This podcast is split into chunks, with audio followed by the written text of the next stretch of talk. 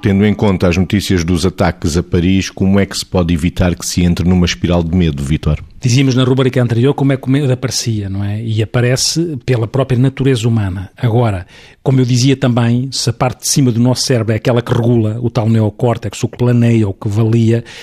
era importante que, dentro de um clima uh, tão caótico, que nós nós e também muitas vezes a comunicação social aqui desse uma mãozinha, porque nós estamos ininterruptamente a passar imagens acerca destas situações. Por um lado, isto aciona os mecanismos do medo, ao mesmo tempo que relativiza aquilo que é a nossa inquietação perante coisas uh, tão atrozes em termos de dimensão humana. E às vezes esquecemos-nos e como eu digo, nós próprios e a própria comunicação social esquece de dar também o contraponto em relação àquilo que não conseguimos controlar. Mas não nos podemos esquecer, e era importante que isso fosse passado até para que as pessoas pudessem também ficar um bocadinho mais seguras que aconteceu isto, mas, e é complicadíssimo pelo número de mortes que houve, mas atenção que há mecanismos que apesar de tudo funcionaram. Os, os terroristas não, entra, não conseguiram entrar no estádio, por exemplo, porque foram revistados e detectou-se que era um terrorista suicida, porque porque levava, eventualmente, porque levava uh, um colete à volta de si próprio, mas não conseguiu entrar no, no estádio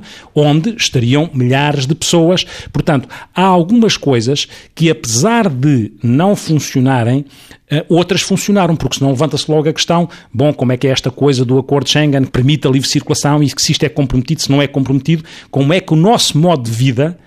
pode ou não ser, ser hipotecado à custa do medo que nós não consigamos gerir. Como, Margarida, como é que podemos evitar esta espiral do medo? Bom, eu a primeira, a primeira coisa que me vem à cabeça quando estamos a falar disto é a, a divulgação claramente ativa o medo. Portanto, se nós fizermos uma divulgação, portanto, todos os meios de comunicação social, as redes sociais, etc., uma divulgação consistente, uma divulgação madura e se puser o ponto e o contraponto, ou seja, aquilo que aconteceu de mal, porque isso é informação, mas isto não for visto sob o ponto de vista do medo, mas for visto e divulgado sob o ponto de vista das medidas que podem e estão a ser tomadas para a proteção das pessoas, é óbvio que nós percebemos que somos, como dizia Ortega Gasset, somos nós e as nossas circunstâncias, esta é uma circunstância atual que não pode ser negada, é óbvio que a negação não pode ser um meio para nos protegermos do medo, como é óbvio, não é? Mas temos é que pensar que a excessiva divulgação